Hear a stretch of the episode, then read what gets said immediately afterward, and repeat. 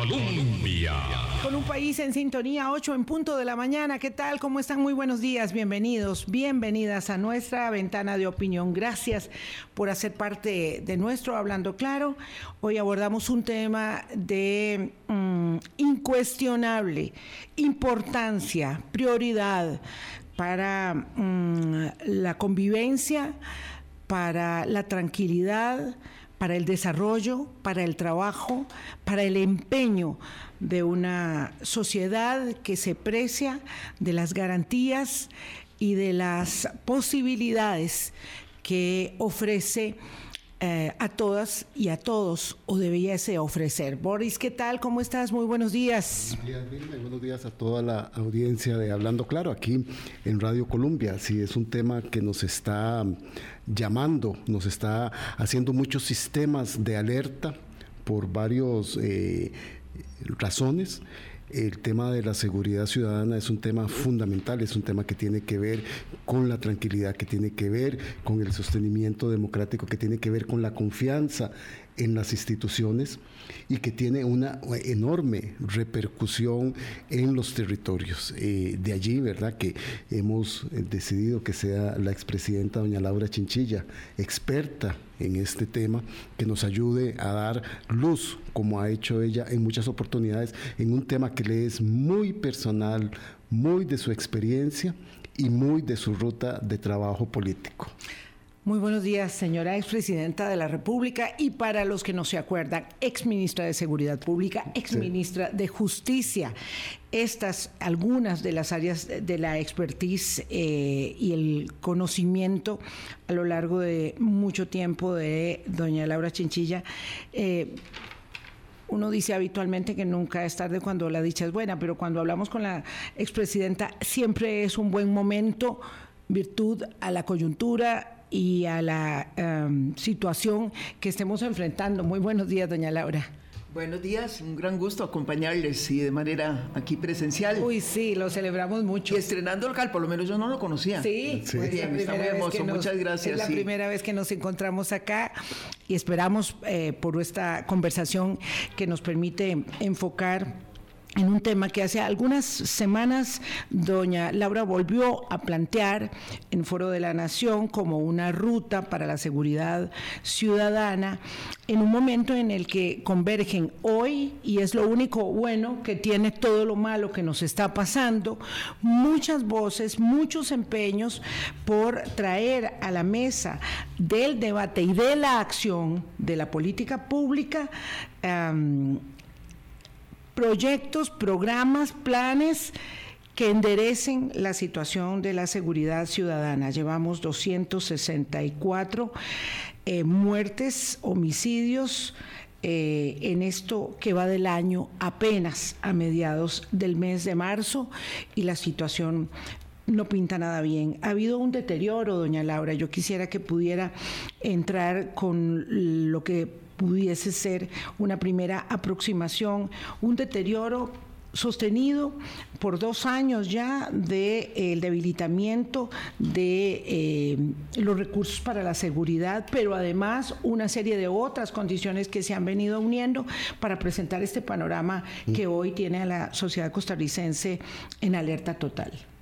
Sí, bueno, lamentablemente eh, así es y como ustedes lo introdujeron, eh, es un tema tan cercano a la gente eh, que cada vez que un Estado falla en proteger a las personas, eh, las consecuencias son múltiples, eh, van mucho más allá de la mera, eh, digamos, del mero incremento de los delitos y las estadísticas que leemos, afecta todo lo que es la percepción de los ciudadanos sobre su entorno, sobre las instituciones que le protegen y terminan, como hemos visto en algunos países cercanos como El Salvador, cuestionando la validez del pacto social, que es un poco lo que nos convoca alrededor de las autoridades que elegimos. Y entonces, cuando eso pasa, pues la gente termina también este, optando por salidas desesperadas, tanto de manera individual como también a veces otorgando poderes excesivos a las autoridades, eh, que muchas veces no necesariamente son las respuestas adecuadas. ¿Qué está pasando en Costa Rica? En Costa Rica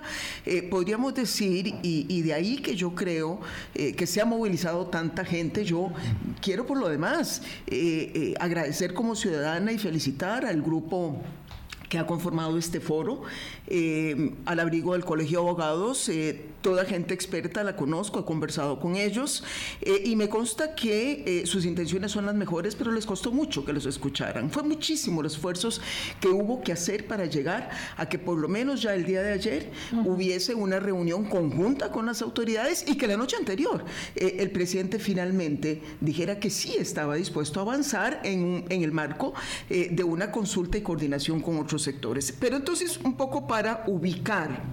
más allá de las estadísticas, eh, ubicar eh, eh, la situación, podríamos decir eh, que efectivamente hay que actuar con un gran sentido de urgencia porque se están conjugando tres condiciones muy complejas. Primero, el crecimiento acelerado y sostenido de la criminalidad, pero además es un crecimiento que lo vemos crecer ya exponencialmente en los últimos años. Es decir, si este año no se hace nada, cerramos con casi 300 homicidios más, podríamos estar cerrando que el año anterior y el año anterior ya rompimos una cifra este récord. Eh, lo segundo es la creciente alarma ciudadana frente al delito.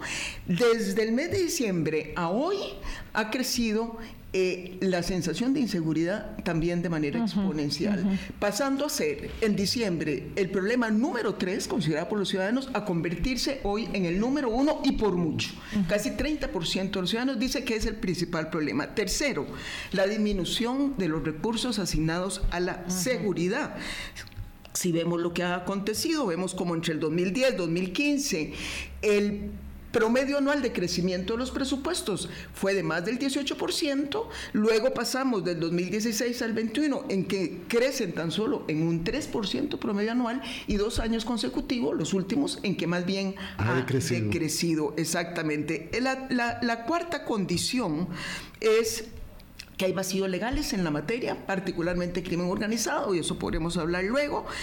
Luego tenemos una ausencia de una política clara y una ruta clara, que es por lo que se ha venido demandando con justa razón. Hay un vacío, hay una percepción de que estamos con la guardia baja.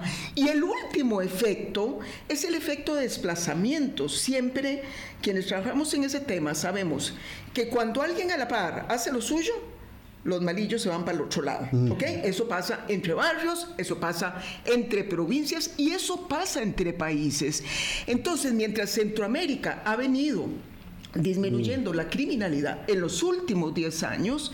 Costa Rica de pronto se estancó, pero además en los últimos años está incrementando. Ese es un mensaje para que esos malillos se vengan para acá. Se vengan para acá. Entonces, esos seis factores juntos están haciendo que, por favor, que de verdad tengamos aquí que actuar con muchísima contundencia y con un gran sentido de urgencia. ¿Por qué, a su juicio, señora expresidenta, ha, tardado la reacción? Ahora se, siente, se percibe a propósito del foro de consulta y coordinación que se hizo ayer, que usted citaba en el Colegio de Abogados, eh, del anuncio de don Rodrigo Arias que quiere convocar también a una reunión el lunes con proyectos prioritarios, del mismo eh, eco que hizo el presidente de la República para el mes entrante.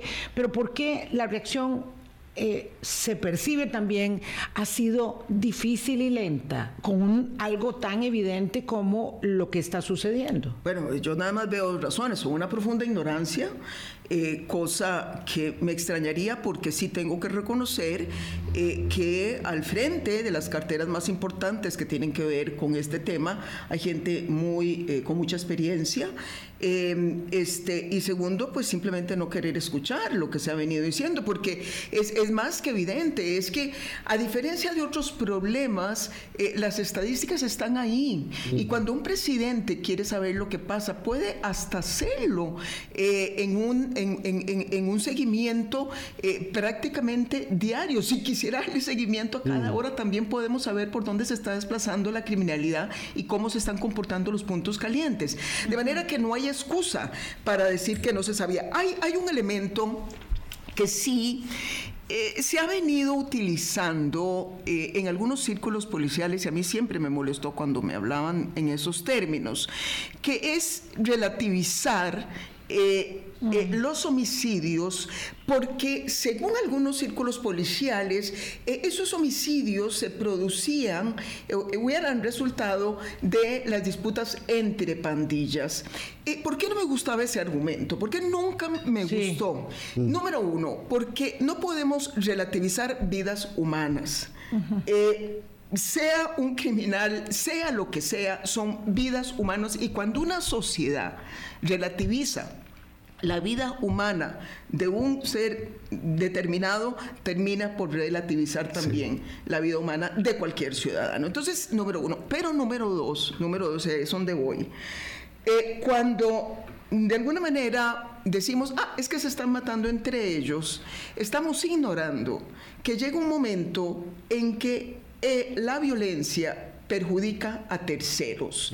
Eh, los terceros que quedan por balas perdidas entre fuego cruzado, como ya lo hemos visto, pasó en Colombia, pasó en México. Y vean el dato que tengo aquí. Y acaba de pasar con Hice una relación entre el número de víctimas, víctimas colaterales que tuvimos en el 2021 y las que tuvimos en el 2022. Y ese porcentaje el, crecimiento de esas víctimas colaterales fue de un 160%. Tuvimos a este niño Julián que acaba de fallecer por esa misma razón, por estar relativizando que era un problema entre las bandas, que se siguiera matando entre ellos mismos, ahora estamos teniendo más gente como víctimas colaterales. doña Laura, y cómo me gusta que puntualicen eso, porque no podemos normalizar las estadísticas ni solo centrarla en los homicidios. Esto es una evidencia de un problema de violencia estructural, como usted lo está apuntando. Y no podemos solo ver los homicidios, sino también todo lo que está ocurriendo alrededor de la seguridad ciudadana. Sin lugar a dudas, obviamente aquí también este, nos, nos lleva mucho esta reflexión a, qué, es, eh, qué, qué, qué, es lo que hay que hacer más allá, por ejemplo, de lo que ayer plantearon en esta reunión al Colegio de Abogados, de lo que posiblemente se vaya a discutir también eh, eh, el próximo lunes por convocatoria de este, el presidente de la Asamblea Legislativa, don Rodrigo Arias, que son todas esas causas más estructurales. cuando ustedes analizan el problema del desempleo en Costa Rica, eh, que, que vaya, que las, las, las cifras, eh, digamos, consolidadas cada vez le dicen menos a un gobernante para gobernar. Si uno no desagrega eso por regiones eh, geográficas, por sectores poblacionales, es muy difícil diseñar políticas públicas efectivas. Y cuando vemos que en Costa Rica esa tasa de desempleo juvenil anda cercana al 30% y que además venimos del apagón educativo que dejó a muchos jóvenes por fuera, usted ahí lo que le está diciendo a estas bandas criminales, vean, aquí tienen un ejército Recurso de humano. Exacto. Qué duro decirlo así. Recurso humano. Hay una oferta de recurso humano para el crimen organizado en Costa Rica en este momento. Y ahí tenemos que entrarle. De ahí que también las insistencias en qué va a pasar en educación para recuperar lo que ahí pasó y cuáles son esas políticas mucho más sectoriales para combatir sobre todo el desempleo. Ayer estábamos, sin ir muy lejos, ¿verdad? Eh, acongojados con la señora presidenta ejecutiva de Limas. Es que conservadoramente 57 mil estudiantes y sobre todo de secundaria no recibieron el beneficio de Avancemos para este año. Digo conservadoramente porque en realidad la cifra era eh, como de 80 mil, pero bueno, ella elimina algunos por unas razones, o porque ya terminaron, o porque no actualizaron los datos, eh, lo deja en 57 mil. Em, y le decíamos que esa decisión que tomó el IMAS para este año, porque quería tener los recursos todos completos hasta diciembre y no quedarse el último trimestre buscando el financiamiento, es una decisión que es casi irreversible, porque cuando un muchacho deja la secundaria y está probado que los padres los terminan en la primaria, este, deja la secundaria, cuesta mucho que vuelva a regresar al sistema.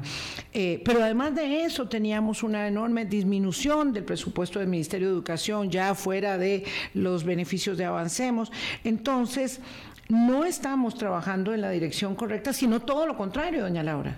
Eh, así es, y agreguémosle todavía eh, algo más. En el fondo, los problemas de seguridad eh, yo, yo, siempre decía que era, era muy duro trabajar en estas áreas, siempre lo hice porque me resultó muy retador, eh, porque en el fondo, digamos, las, las, políticas de seguridad o los problemas de seguridad eh, no hacen más que reflejar eh, todas las deficiencias y las deudas que una sociedad tiene para con su población. todas esas deudas, todas esas cosas que dejamos de hacer, que no hacemos bien, terminan expresándose en conflictividad social, en violencia y la inseguridad es el más claro ejemplo. Si a todo esto que estamos hablando le agregamos el crecimiento de las adicciones en el país, en donde yo he visto, por ejemplo, un IAFA como que si ya casi no existiera. Un tema disminuido completamente. Tenemos, exacto, tenemos la misma percepción. ¿Qué pasó con el IAFA? Eh, yo recuerdo que nosotros les habíamos dejado hasta unas nuevas instalaciones para el tratamiento y demás. ¿Qué ha pasado con el IAFA? ¿Qué ha pasado desde el punto de vista de las políticas de salud con la atención de las adicciones y los problemas de salud mental? Porque esto también ciertamente está ligado al problema que estamos hablando. Doña Laura, este, y apuntando a la segunda causa que usted eh, indica, para un gobernante, las mediciones de popularidad pueden ser un dolor de cabeza, pero lo que no puede ser un dolor de cabeza es saber cuáles son los principales problemas que aquejan a la ciudadanía. Y la está aquejando el tema de la seguridad ciudadana. Y usted decía que eh, una de las respuestas que usted daba es que puede haber una completa ignorancia en el tema que no se ha actuado en esto. Eh, ¿Cómo está valorando que las encuestas señalan este punto en particular y no se esté haciendo nada desde el Poder Ejecutivo o se esté haciendo muy poco desde el Poder Ejecutivo, lo que obliga a otros sectores a tomar la palabra? Vamos a ver, este, a mí... Mm, digamos, uno podría creer que tal vez eso va a cambiar con lo que ha pasado en las últimas 48 horas, este, pero eh, hubo toda una etapa en donde eh, pareciera, porque insisto, no es que no hay gente que no conozca el tema, eh, pero pareciera que la consigna fue, tirémosle la bola a otros, que esto no nos ensucie ni nos contamine. Eh, y entonces perdimos tiempo, por lo menos así lo vi yo, o perdieron tiempo lanzando acusaciones, o que eran los diputados porque no les dan los recursos, que eran los diputados porque no aprueban las leyes, que eran los eh, jueces eh, porque sueltan a los criminales eh, sin presentar un análisis de algunos de esos casos para saber si muchas de estas decisiones era porque simplemente la prueba que le presentaron al juez no estaba debidamente recogida. de manera que me parece que se perdió mucho tiempo en eso y cuando recurrimos a ese tipo de estrategias todos perdemos porque lo único que se hace es perder tiempo, no insisto. Ahora, no podemos tampoco esperar que sea el Poder Judicial o que sea la Asamblea Legislativa, como terminó haciéndolo Rodrigo Arias, los que convoquen, porque de acuerdo al diseño constitucional de Costa Rica, el jefe de Estado, o sea, el jefe de gobierno es el jefe de Estado. Es decir, les corresponde esa visión de Estado, la convocatoria y sentar en las rutas o las hojas de rutas por las que trabajan. Y bueno, era muy difícil este, que cada poder eh, siguiera haciendo las cosas por su lado.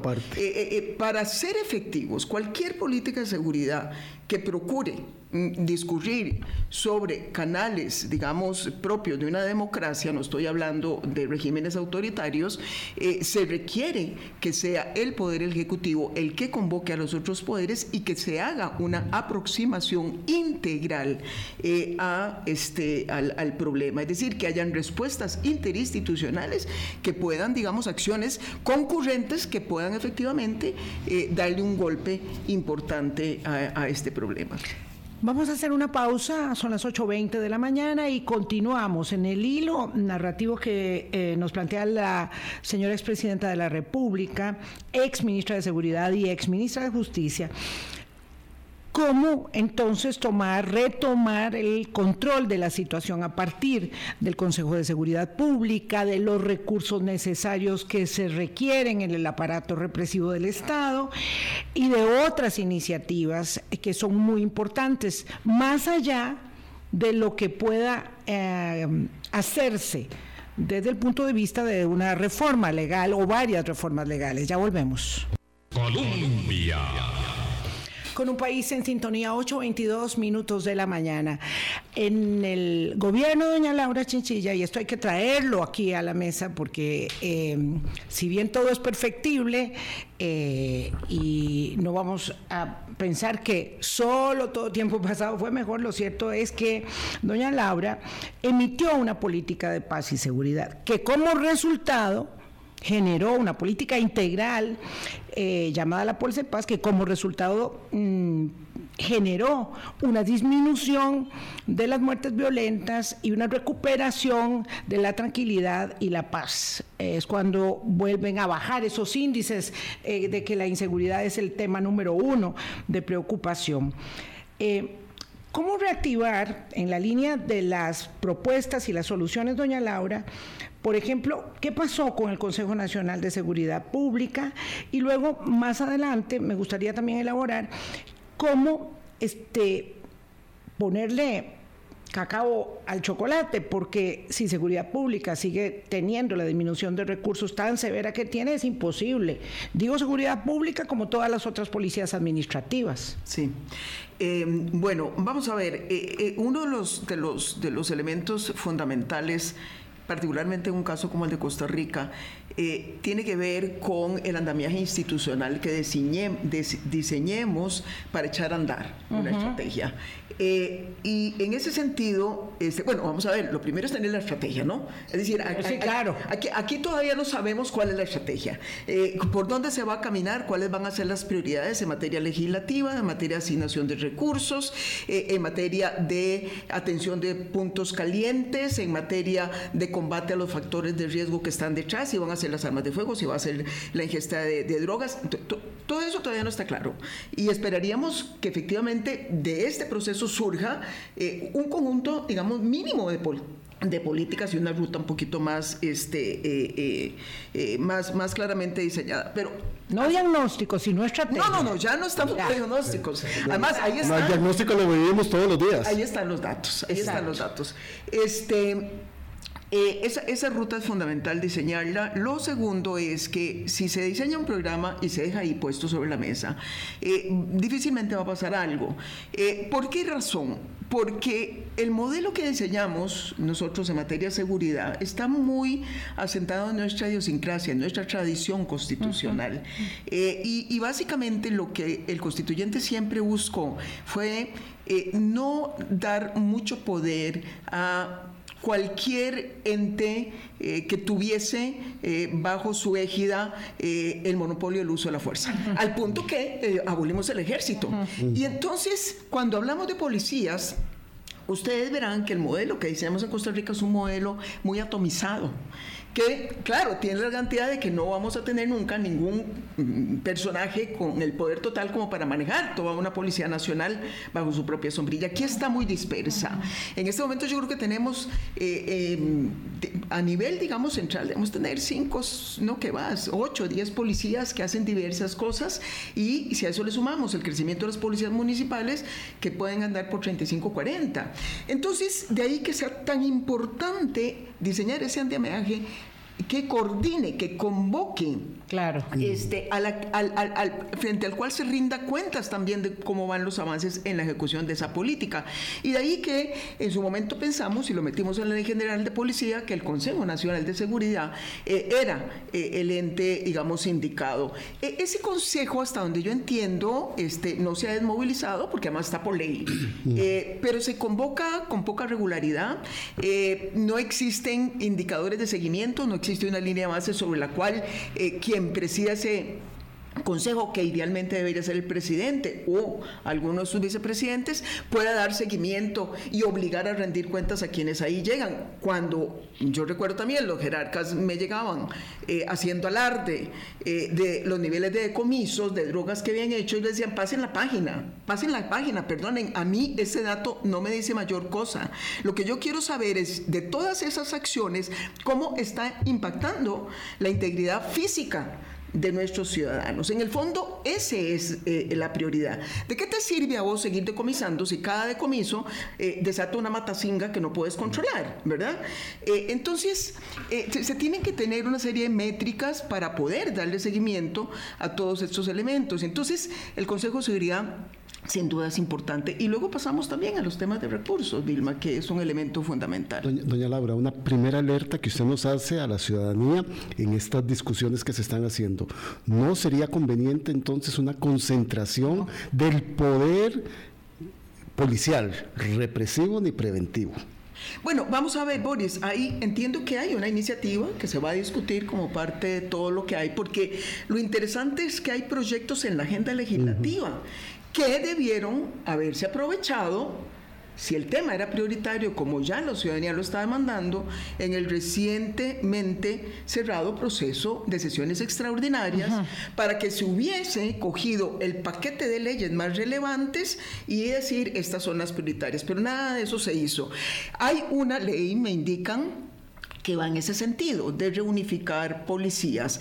Eh, yo creo que el país ha llegado a un nivel de madurez institucional suficiente como para mm, abrir esa discusión, siempre y cuando no nos desgastemos mucho ahí, eh, porque no va a ser fácil, porque ningún cuerpo de policía quiere ceder en función del otro. Al tránsito no le hace mucha gracia pasar a seguridad pública o a la policía de migración o a la policía penitenciaria, eh, y por ahí seguimos con varias Pero, por ejemplo, yo sí creo que en materia de combate al narcotráfico, mm. eh, algún esfuerzo adicional tenemos que hacer. No puede ser que en un tema tan esencial tengamos esfuerzos dispersos en la Dirección de Inteligencia y Seguridad Nacional, en el OIJ y en, control de drogas. Pública. Eh, no hay nada más celoso eh, que cada unidad policial. Ellos desarrollan un espíritu de cuerpo, muchas veces no les gusta compartir información, muchas veces quieren llevarse el trofeo del caso que ellos mismos resolvieron.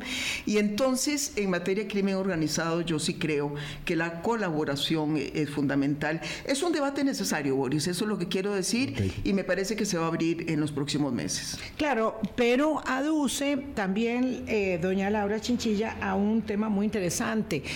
Eh, una cosa es la unificación y la coordinación y otra muy eh, distinta, esta idea de adecuar el modelo de seguridad a la idiosincrasia eh, y la democracia costarricense, entendiendo que respetando el sistema de pesos y contrapesos haya un adecuado balance para el ejercicio del poder eh, coercitivo que tiene un Estado. Y eso es lo que me parece más significativo, porque, doña Laura, eh, como usted lo dijo al puro inicio, y quiero enfatizarlo, ahora, frente a la situación de mm, vacío que se ha sentido, hay muchas personas que piensan que el modelo de Bukele es el modelo que funciona y que no podemos seguir pensando en los derechos humanos de los delincuentes, porque qué está pasando con los derechos humanos del resto de la sociedad eh, que, no, que no delinque, que por supuesto somos la inmensa mayoría. Entonces, hay que tener eso claro, porque es muy fácil hacer, eh, digamos, narrativas grandilocuentes y que digamos, bueno, sí, aquí el problema es de inmediato ir a aumentar las penas de, de 50 a 100 años. Y con eso no ganamos. Eh, vamos a ver, eh, eh, este es un tema, ese es un, aspecto fundamental, esencial.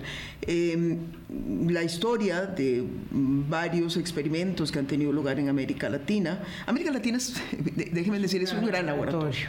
Es un gran laboratorio. Eh, yo le hice al Programa de Naciones Unidas hace tan solo dos o tres años eh, una valoración general de lo que estaba pasando en la región y entonces refresqué mucho la perspectiva.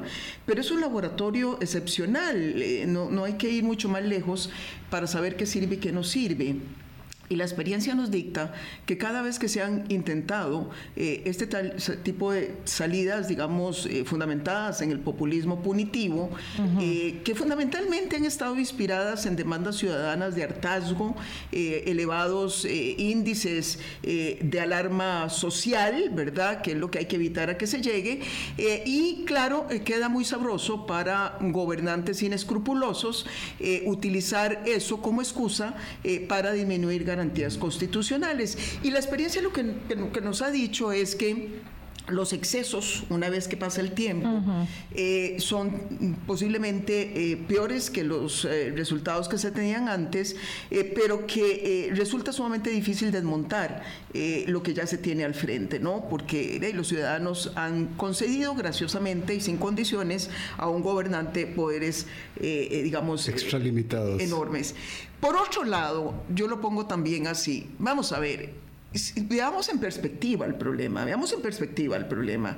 Eh, Costa Rica, de alguna manera, ha estado toda la vida, ¿verdad? Viviendo, hemos estado viviendo en el barrio más peligroso del mundo. Eh, es que recordemos que Centroamérica ha tenido momentos eh, en que dos o tres países de esta región encabezan las tasas de homicidio. Eh, a nivel global, por encima de aquellas sociedades que han tenido conflictos convencionales armados, ¿no? Hemos vivido históricamente en el valle más peligroso del mundo, flanqueados, ¿verdad? por países especialmente complejos como Colombia en los años 80, 90 y ahora México. Y aún así, hemos sido un faro de esperanza en materia de políticas de seguridad, porque nuestras tasas históricas han oscilado entre el 8 y el 10%, el 10 por 100 mil habitantes.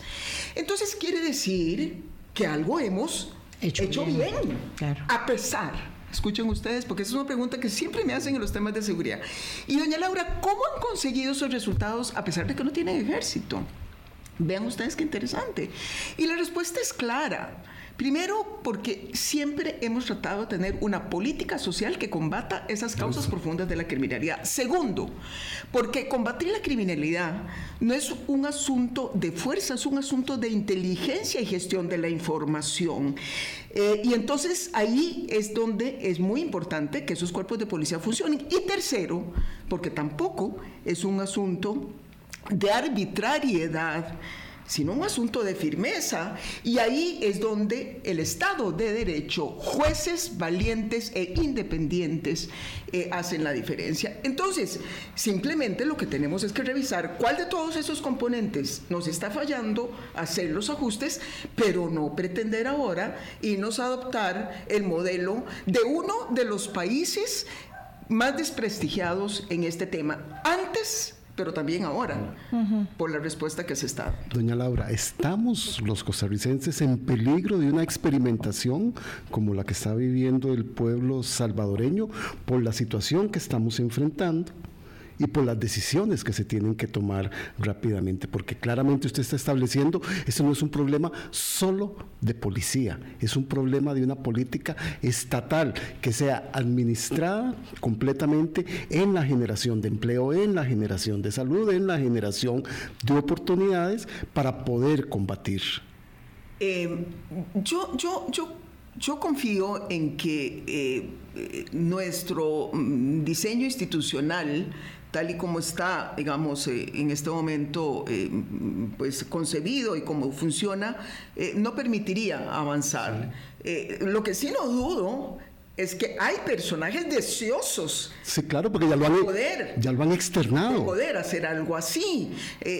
yo les recuerdo que yo sé que ustedes lo tienen muy presente, pero no está mal recordárselos a quienes nos escuchan, que eh, cuando yo gano las elecciones en Costa Rica, entre otras cosas, y creo que fue el ingrediente fundamental, las ganamos porque para ese entonces la demanda principal que tenían los ciudadanos era seguridad. No les importaba hablar de otra cosa. Yo recorría a las comunidades, empleo, economía, no, no, seguridad. Porque habíamos vivido una crisis también que se aproximó al 12 por 100 mil habitantes, que es lo que tenemos hoy, aun cuando no teníamos tantos homicidios, digamos, eh, violentos. Eh, eh, en términos absolutos. pero ya la gente estaba llegando ahí. Y ustedes recuerdan que bajo la égida de un personaje que por cierto está muy cercano a este gobierno, eh, se empezó a promover una campaña eh, con manos sangrientas, con puñales y demás, y básicamente la idea era llevar el país a un estado anímico a partir del cual se pudieran sugerir una serie de políticas que rompían con nuestras tradiciones.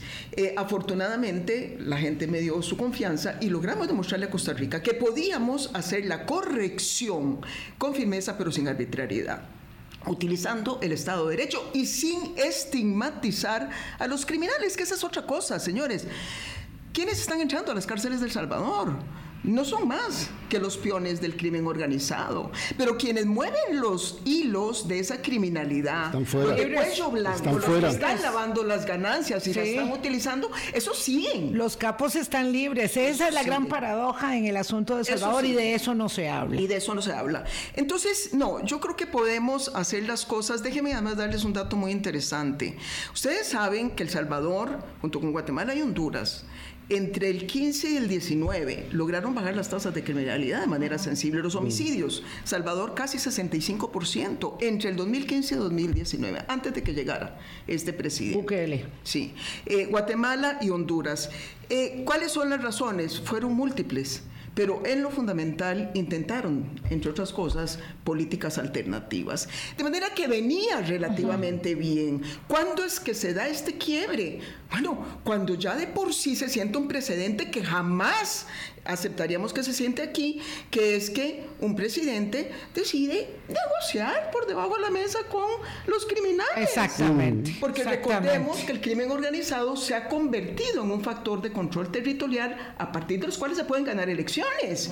Y bueno, de ahí te pones de acuerdo un día, pero cuando no te hacen caso, le das vuelta a la tortilla y más bien entonces los encarcelas. Pero entonces es esa arbitrariedad que queda en manos. Y eso está pasando en todas partes. Es decir, esto no es una novedad lo que plantea doña Laura, pero es muy necesario de tenerlo eh, presente y de aprender todos sobre la materia, ¿verdad? Para que como ciudadanos podamos opinar con algún nivel básico de eh, fundamentación. Esto es lo que ha pasado a lo largo de décadas en, en México, en muchos de los territorios, está pasando en Argentina, está pasando en todas partes. Es decir, no es acá, el tema es cómo enfrentarlo. Ahora, ya habíamos, hablamos de la, de, la, de la estrategia, de la necesidad de tener estrategia, de la necesidad de tener liderazgo en el Consejo Nacional de Seguridad.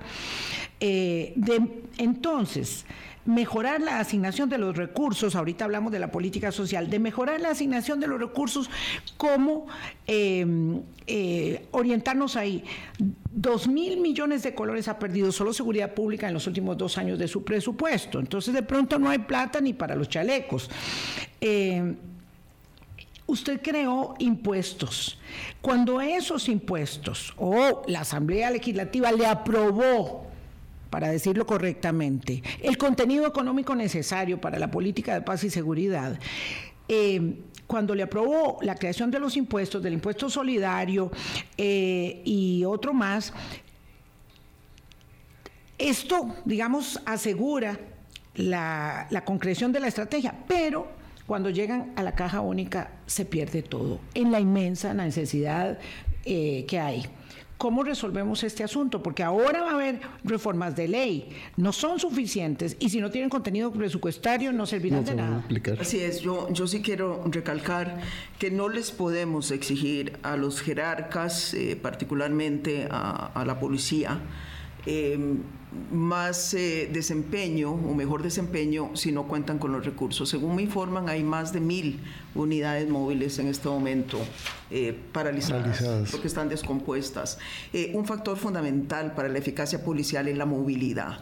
de nada te sirve tener un montón de policías metidos en una casetilla si no logran movilizarse. Y la, la presencia policial es disuasoria, de manera que necesitamos, digamos, urgentemente hacer inversiones, pero también se ha dejado de reclutar personal y se va a necesitar eh, hacer un programa de reclutamiento relámpago con una capacitación también para que podamos tirar a la calle a esa gente. Y todo eso va a requerir recursos. Estamos hablando de la urgente necesidad de invertir en tecnología, en poder mejorar las actuales plataformas de gestión de la información policial, pero ojalá pudiéramos tener ya todas las unidades georreferenciadas con GPS a partir de los cuales sea mucho más fácil la atención, digamos, de las urgencias policiales. Eh, y, todo requiere eh, presupuesto.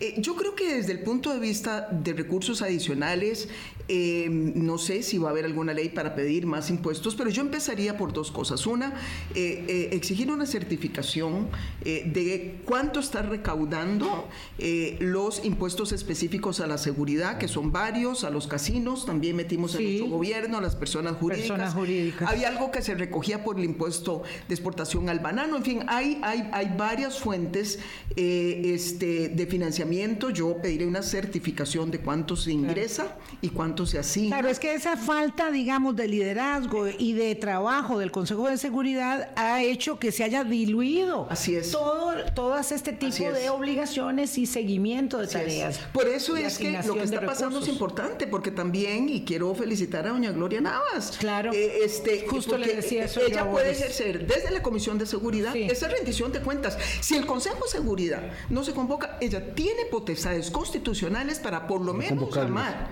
a todo mundo. Nosotros queremos hablar con ella. y pasarlos por la este, Asamblea Legislativa a rendir cuentas. Así es, eh, mm. cada mm, tres meses, perfectamente, o cada mes. Eh, y, y, yo, lo segundo, como te decía, hay que certificar eso, que todo lo que tiene que ver con fuentes de ingreso. Eh, hay unos préstamos que gestionamos ante el Banco Interamericano de Desarrollo que los dos gobiernos que me sucedieron le dieron continuidad. Eh, hay que ver si se están ejecutando, si es hora de renovar. Eh, hay recursos importantes que vienen de ahí, del, del financiamiento internacional. Y lo segundo que yo haría una vez que tengamos las certificaciones y bien mapeadas las prioridades de lo que urge financiar, es enviar un presupuesto extraordinario a la Asamblea Legislativa. Absolutamente. Este, ahí escucho, y ese es un problema, este, ahí escucho, y ahora todo se condiciona a que se levante la regla fiscal. Ah, no, no se puede arreglar ningún problema si no se levanta la regla fiscal. A mí parece que todos los gobiernos hemos tenido que hacer un ejercicio, dada la situación fiscal compleja que ha habido el país por tantas administraciones, de tener que escoger de tener que imponer prioridades. Entonces muchas veces no se vale decir, si no me levantan la regla fiscal, seguridad no va a ser una prioridad. No, no, señor. Mm. Dígame usted. ¿Cómo lo va a resolver? Diga de dónde va a traer esos recursos. Claro. ¿Cómo los va a usar mejor o de dónde están sobrando? Puede ser que digan, no, no están sobrando. Bueno, tiene que hacer un esfuerzo por hacerlo porque otros lo hicimos. No todo se puede hacer al mismo tiempo.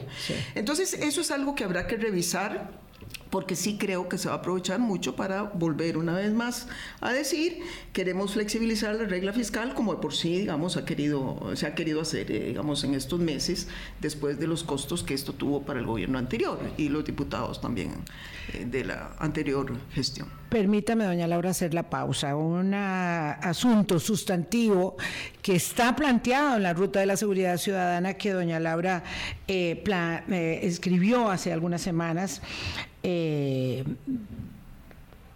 en el artículo de La Nación que estamos señalando, por supuesto implica eh, el involucramiento de la comunidad, de los grupos organizados. Vamos a la pausa y hablamos de eso para no, por supuesto, dejarlo de lado.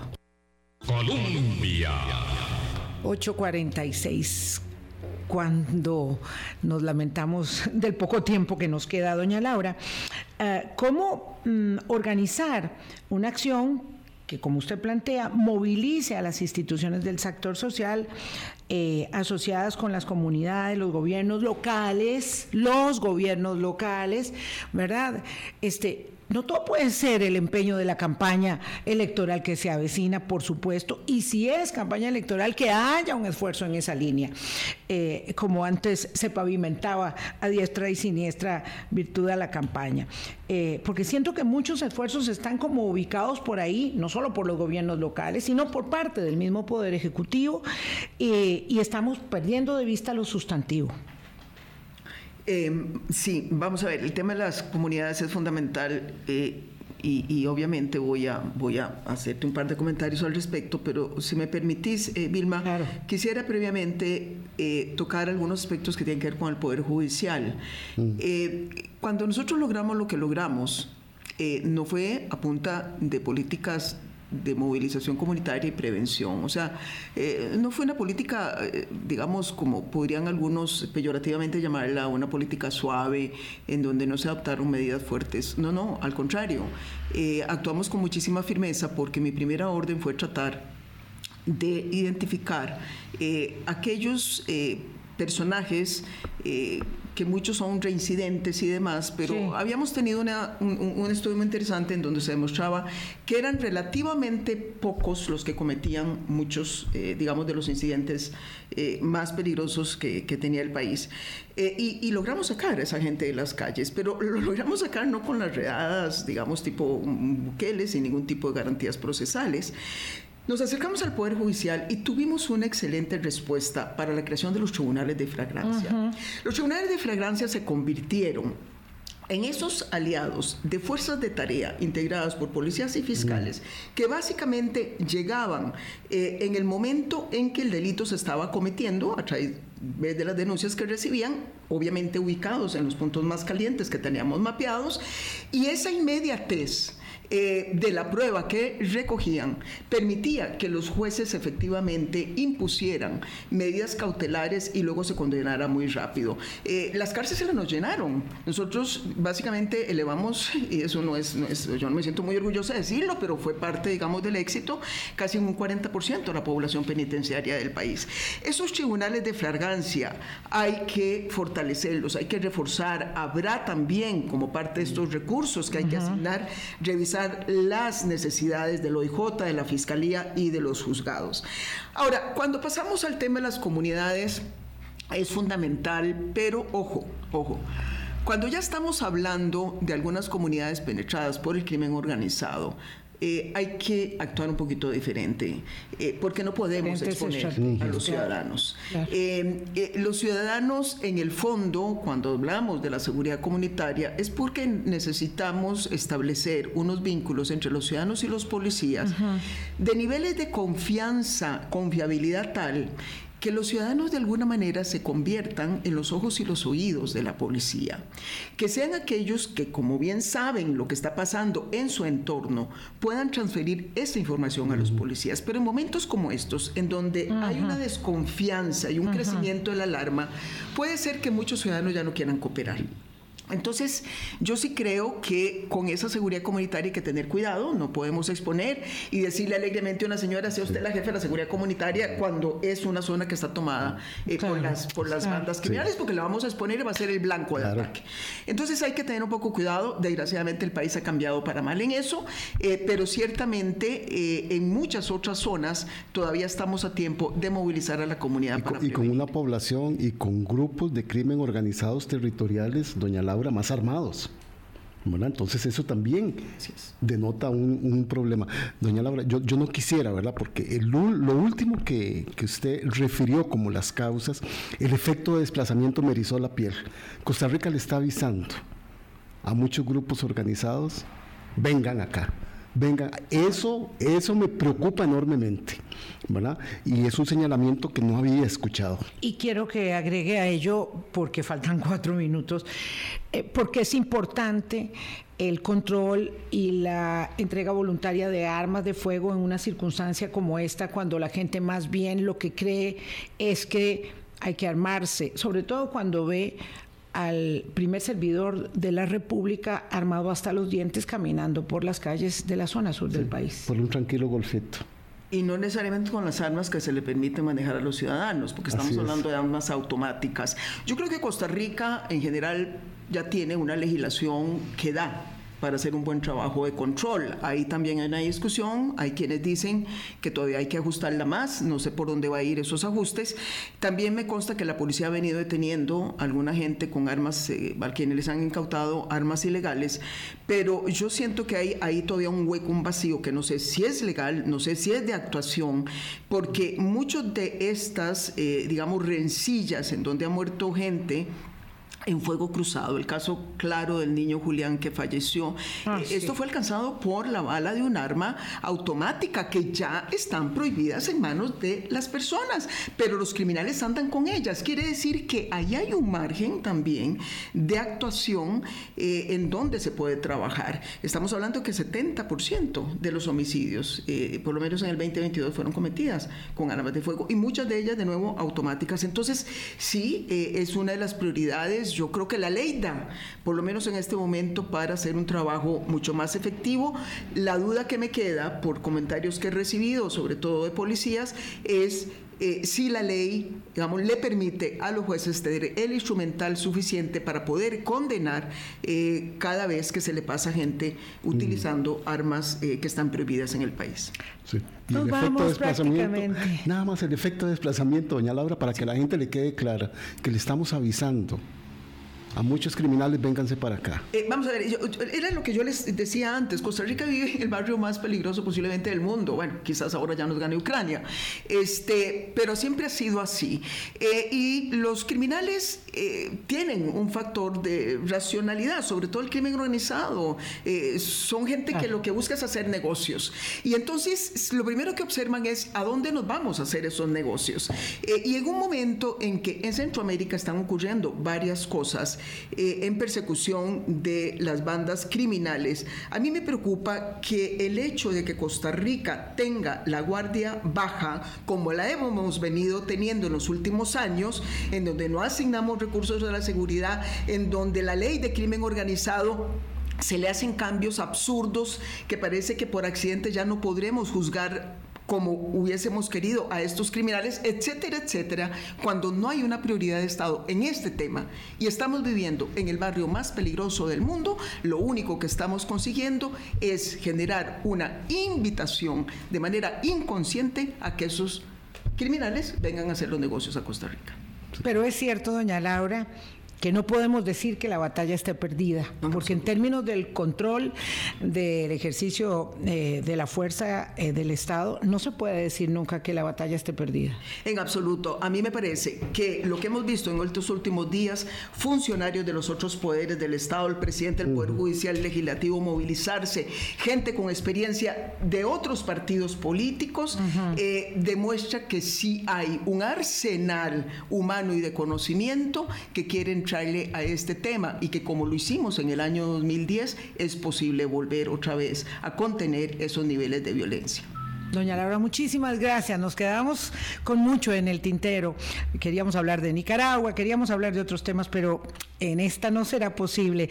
Muchísimas gracias por haber venido a nuestra mesa a compartir un café eh, y con tanta claridad mostrarnos eh, el camino que debemos eh, seguir en este tema. Muchas gracias a ustedes de nuevo y a los que nos escucharon que tengan un buen día. Hasta luego, pásenla bien, hasta mañana.